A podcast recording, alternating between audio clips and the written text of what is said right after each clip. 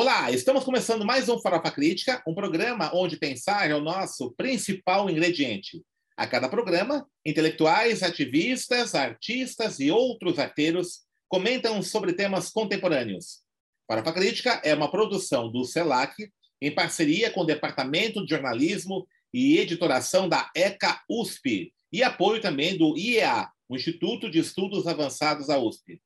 Acesse o nosso canal youtube.com barra inscreva-se e clique no sininho para receber notificações de novos programas. E não esqueça de também dar um like nos nossos vídeos e divulgar junto aos seus amigos, familiares, colegas, para que a gente aumente aqui a nossa repercussão do nosso trabalho aqui na Farofa Crítica. Não esqueça, toda terça-feira, às sete da noite, ao vivo, você tem o Mídia ao Ponto no nosso canal, apresentado pela jornalista Eliane Almeida, comentando as principais notícias da mídia. E às quintas-feiras, sempre o tradicional Farofa Crítica Entrevista. Avisa amigos, familiares para acessar o nosso canal.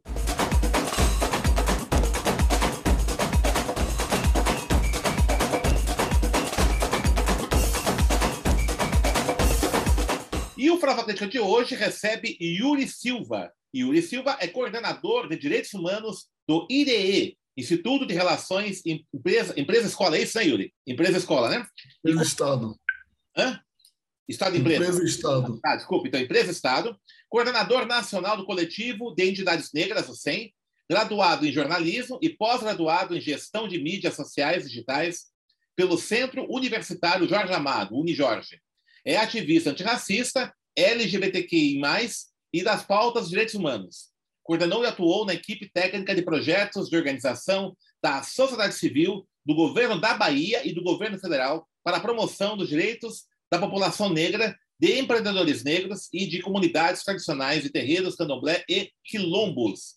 Yuri, muito obrigado por ter aceito o nosso convite, estar tá aqui participando. Você, então, vou começar aqui falando um pouco né, dessa, dessa sua participação aqui no IDE, né, que é um, é um instituto que tem feito formação é, voltada à compliance, relações de empresa-estado, e você tem, evidentemente, enfatizado as temáticas raciais. É, me fala um pouquinho, né, o que, que é o IDE, primeiramente, né, o que você tem feito lá, e no que tem com, com, é, com, ele tem, nossa, fugiu a palavra, ele tem contribuído é, para a luta antirracista no Brasil. Obrigado pelo convite, professor Denis. É uma honra participar aqui com vocês. Sem dúvida, muito qualificador para mim dividir aqui esse espaço é, contigo. O IRE, o IRE, né, como a gente chama, tem, tem é, promovido um debate é, profundo na pasta de direitos humanos, né, na coordenação de direitos humanos, que eu tenho a honra de coordenar, sobre a relação do setor privado com a tarefa nacional de combate ao racismo e de, é, de reformulação, uh, digamos assim, das relações sociais, raciais e econômicas entre as populações brancas e negras do Brasil. Então, nós, ao dialogarmos tanto com a sociedade civil é, organizada, com os movimentos sociais e com as organizações sociais, quanto com as empresas privadas, nós temos tentado construir uma normativa é, para que essas empresas obedeçam ao mínimo dos direitos humanos, com foco, obviamente, nas questões de raça e nas questões de gênero e identidade sexual, que nós consideramos que são estruturais das desigualdades sociais, é, partindo do princípio de que, historicamente, as reivindicações por direitos civis para a população negra e também na pauta de gênero para as mulheres se voltaram para o Estado é, naturalmente, tem, tendo o Estado essa força regulatória das relações é, sociais. No entanto, ao fazer isso, os movimentos de reivindicação deixaram de lado é, a oportunidade de pressionar também o setor privado, que apesar de ser setor privado, apesar de ser regulado por esse instrumento empresa, ele tem um papel de indução do desenvolvimento social importante é, para qualquer sociedade. Então, é, ao discutir a relação Estado-empresa em todos os seus núcleos, né, o IRI produz é, conhecimento em várias áreas, tem um núcleo de economia coordenado pela economista-chefe Juliane Furno, debate de segurança pública, soberania e clima, outros temas, né, indústria, mercado, é, no tema de direitos humanos, ao promover esse debate sobre como se dá a interação entre Estado e empresa, a gente quer dizer que o Estado tem um papel central na regulação eh, das pautas das minorias ou das maiorias vulnerabilizadas, mas que as empresas privadas, em que pese as empresas existirem eh, com o princípio básico do lucro, elas também têm um papel na sociedade que elas devem cumprir e papel esse do qual nós não devemos é, anistiá-las, nós devemos cobrar delas que elas atuem para isso. Então, hoje no mundo, há uma pressão grande pelo envolvimento das empresas nas pautas de diversidade e inclusão, responsabilidade social corporativa, ISD, essa sigla para falar de ambiental, governança e social, mas todas essas, essas embalagens querem dizer, no final, direitos humanos. São embalagens bonitas para falarem sobre direitos básicos de populações vulneráveis.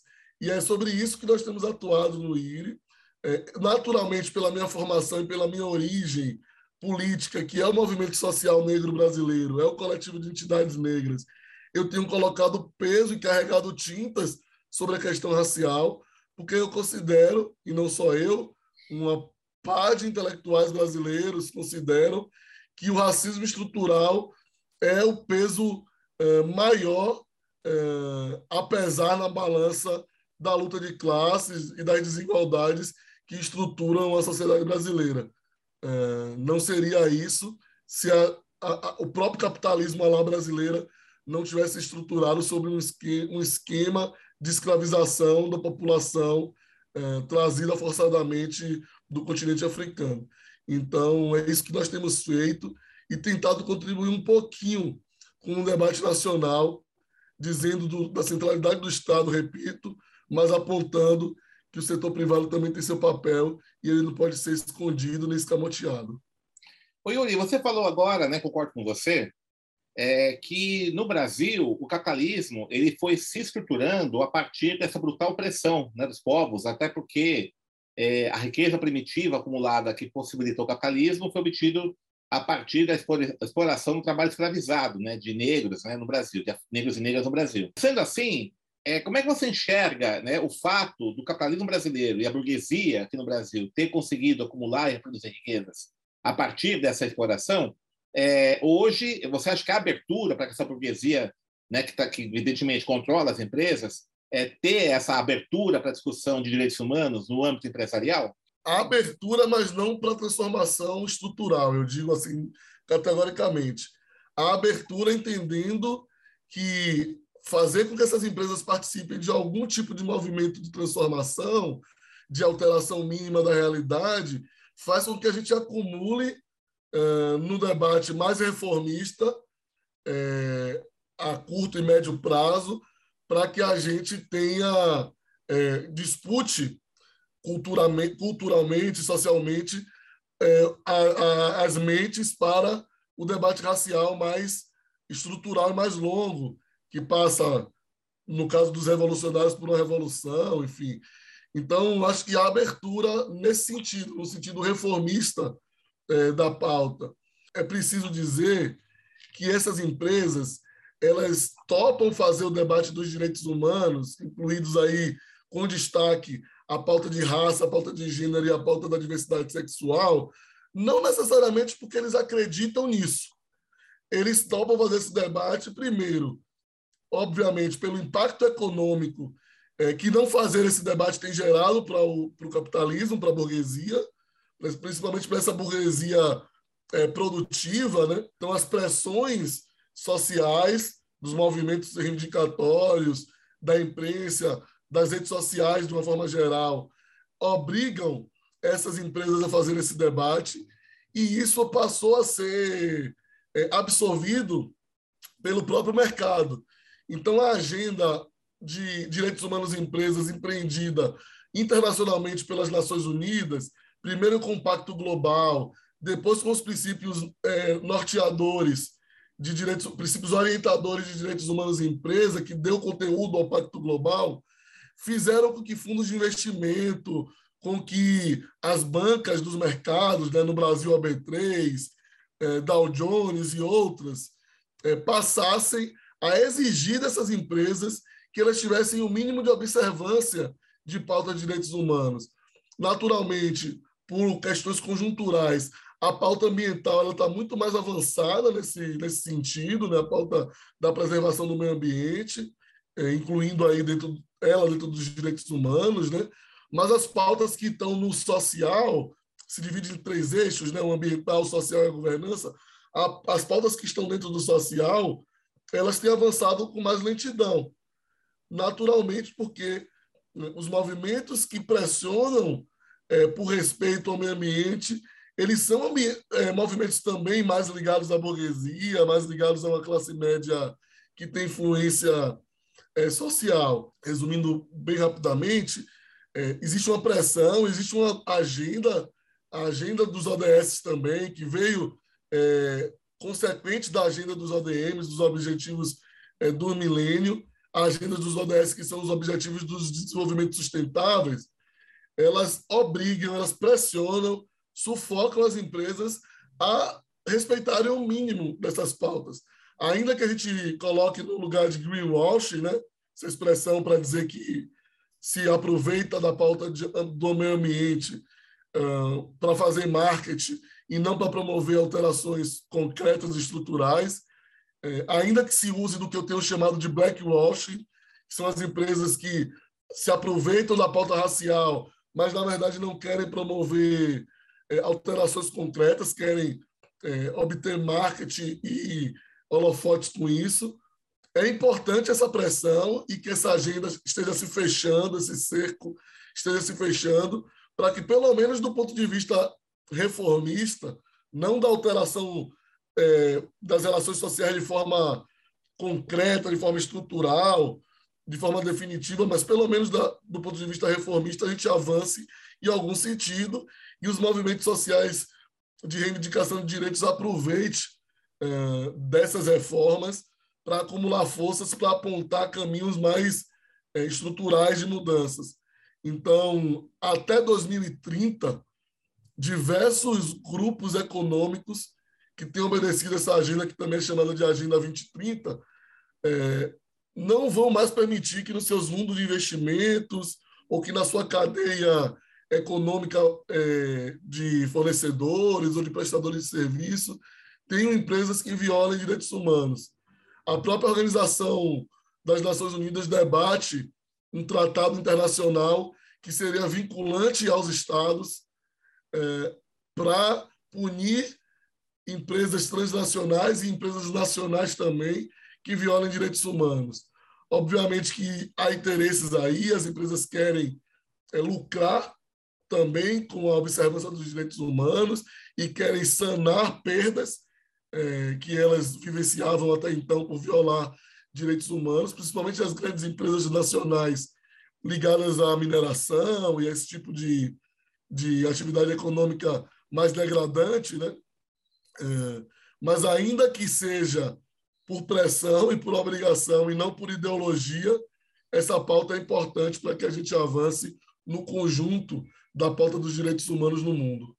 Yuri, você é coordenador nacional do coletivo de entidades negras, o SEM, né? entidade é, importante aí no movimento negro, uh, tem uma base muito forte em Salvador, né?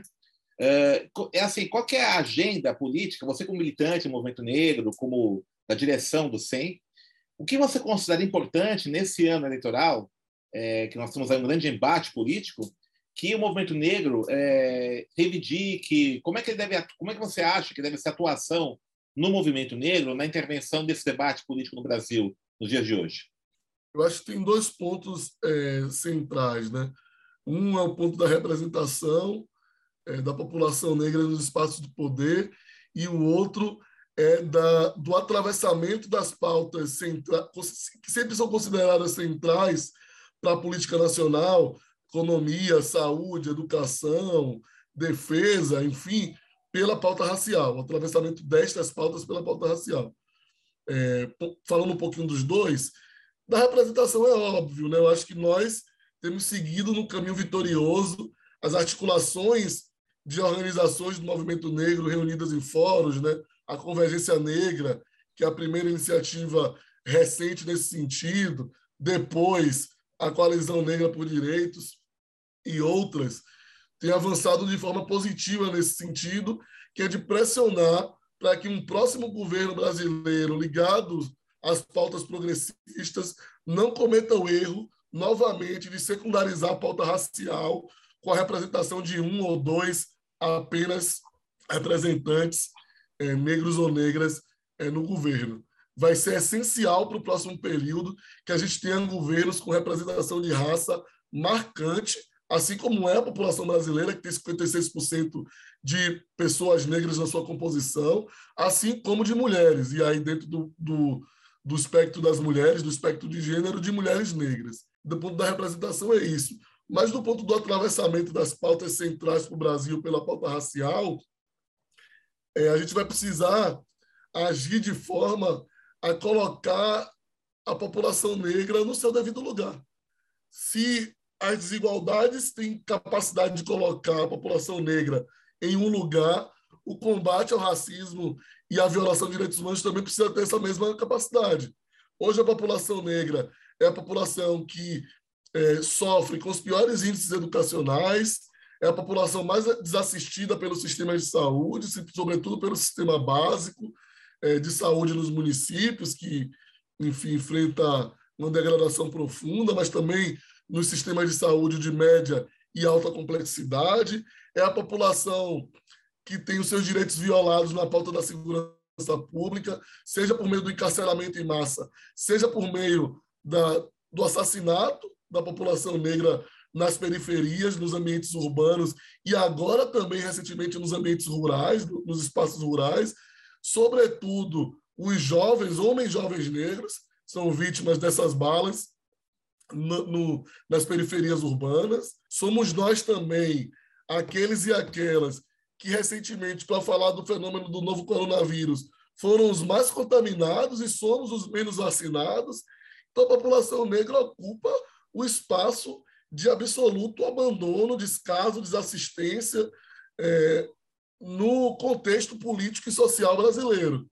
É, um governo é, que respeite a centralidade da população negra para a construção das riquezas do Brasil, para a construção cultural e para a construção histórica do nosso país, e que, nesse sentido, respeita a própria identidade nacional, que é um outro debate mais longo, é, precisa considerar que a população negra também vai ser a prioridade dessas políticas públicas, das políticas públicas de saúde, de segurança pública, de educação, é, enfim, de assistência de uma forma geral, já que é a população que mais sofre. Equidade, a gente sempre fala isso, né? Equidade e igualdade são coisas diferentes, né? É, diferentes. A gente precisa é, ofertar mais para quem tem menos, para que a gente chegue é, num patamar razoável de uma sociedade minimamente civilizada. É, e aí eu falo que um governo precisa ter isso para que em pouco tempo, em médio prazo, em longo prazo, nós tenhamos um Estado que não reproduza mais as violências racistas. Então, o governo é, é uma sequência de governos que tem esse entendimento poderá construir um Estado diferente. Um mesmo Estado que violou a, a, os direitos da população negra, promovendo o tráfico negreiro, promovendo é, o açoitamento da população negra é, pela iniciativa privada e pelo próprio Estado no processo de escravização, é o Estado que precisa ser diferente daqui dois, três, quatro, cinco, seis ciclos presidenciais, é, para que a gente, de fato, possa dizer que o Brasil chega próximo do que um dia se pensou ser uma democracia racial e que até então é, esse termo não passou é, de farsa. Yuri, é, você considera que a epidemia do coronavírus ela é, expressou ou deixou as vias abertas, como diria Eduardo Galeano, das chagas do projeto neoliberal, primeiramente demonstrando que o Estado era o único agente possível de combater a pandemia? E também, segundo, que, já comentou inclusive isso, as desigualdades ficaram muito mais explícitas é, em função da pandemia? Sem dúvida.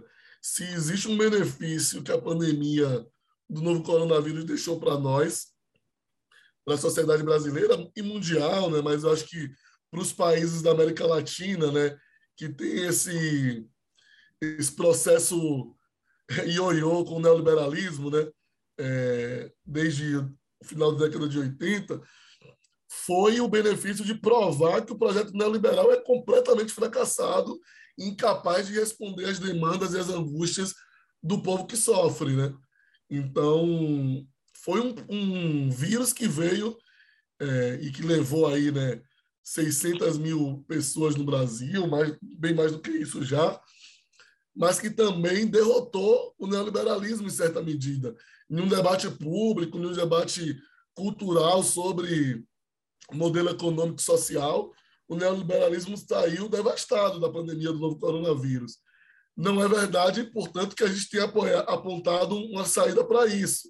Acho que a esquerda tem dificuldade ainda de apontar saídas, de fazer sínteses que também respondam às angústias das pessoas, muito porque se volta muito para um público de classe média, intelectualizado e tem pouca penetração é, social, popular não, não apontamos caminho de saída, mas ficou provado de que o Estado, é, seja qual for o caminho de saída, o Estado ele vai ser um ator importantíssimo, indispensável para essa saída. O Estado tem um papel é, central é, de é, sustentação das pessoas, de garantia da dignidade mínima, da dignidade alimentar, da dignidade é, psicológica em, último, em última instância. E aí você veja debates como a renda básica mínima, que em certo momento da política brasileira se tornou é, motivo de chacota, principalmente pela atuação de figuras como o, o camarada Suplicy, né, que defendia isso é, incisivamente. Em algum momento isso foi motivo de chacota na política nacional. Hoje é um debate que, se não for unanimidade, é esmagadoramente majoritária a opinião de que o Brasil necessita de uma renda mínima básica permanente para a população vulnerabilizada né, nas periferias, nos ambientes, enfim, no, no, no, nos territórios vulneráveis rurais também.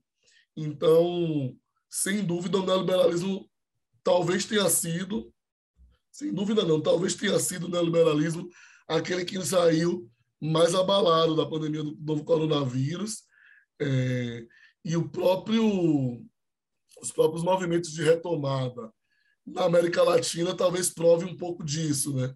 No Chile, é, no Brasil que se avizinha e em outros países. Uma pergunta mais espinhosa, né? Só para responder. Você defende a frente ampla contra o fascismo ou uma frente de esquerda? eu defendo uma frente ampla, a mais ampla que for possível, para combater o fascismo. Eu sempre digo que nós, é, marxistas, gostamos muito de dizer que nós somos marxistas, mas gostamos pouco de materialismo. Então, nesse sentido, eu acho que combater o fascismo não, não pode é, esbarrar é, nesse debate de composição da frente. É, até quando a gente volta aos autores que nós gostamos de reivindicar, né? os leninistas, os trotskistas principalmente, que são aqueles que talvez defendam menos uma frente ampla, nós vamos ver que Trotsky defendia que nós nos aliássemos, inclusive, com setores conservadores para combater o fascismo quando fosse preciso. Então, é, eu acho que isso é essencial para fazer o debate, mas é essencial colocar que, mesmo numa frente ampla, o centro do acordo deve ser o programa, deve ser as bases pelo qual o debate vai passar e pelo qual o próximo governo vai passar. Então, é, fazer uma coligação, um acordo político com setores que em outro momento foram nossos inimigos no debate eleitoral, setores da social-democracia, é, setores de uma direita, inclusive, que não se diferencia tanto do bolsonarismo, é, mas que em algumas pautas se diferenciam, pelo menos nas pautas dos costumes, mas que na pauta da economia, por exemplo, não se diferencia tanto. Eu acho que é um papel que nós temos que cumprir, inclusive porque constrange esses setores políticos. É, quando nós vamos debater o programa. Quando nós vamos debater o programa, é, não será possível de deixar fora do programa, é, por exemplo, é, opções de políticas públicas de renda básica.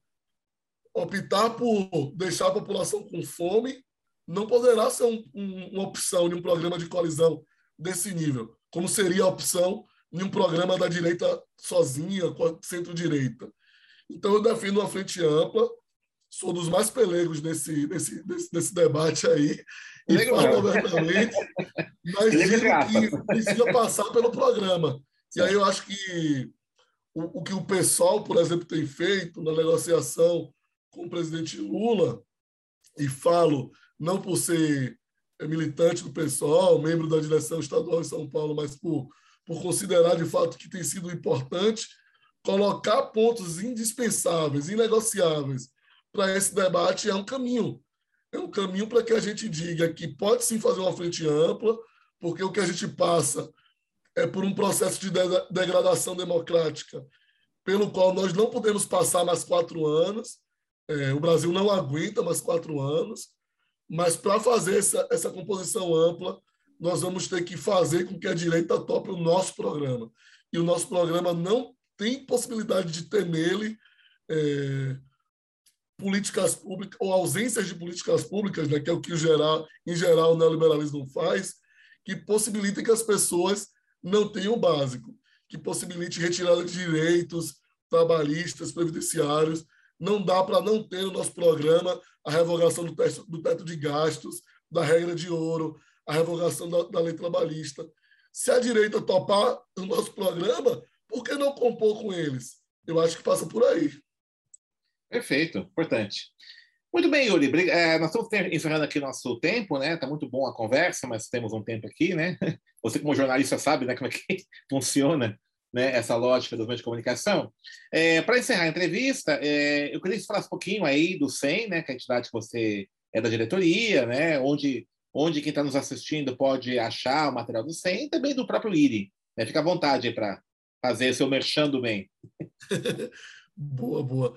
Então, o SEI, né, essa entidade nacional do movimento negro, mas tem seu principal é, foco de centro político ali em Salvador, na Bahia, né? Nós temos realizado uma série de ações recentemente, mas nos, nos anos, 18 anos de, de existência da entidade, no sentido sempre de garantia dos direitos para a população negra, de reivindicação por direitos para a população negra, e nós nos definimos muito como uma organização comunitária do movimento negro porque consideramos a academia indispensável, essencial, consideramos a disputa da classe média muito importante, mas é na organização do território, das pessoas, né, da população negra no território, que a gente consegue avançar é, pela conquista de direitos.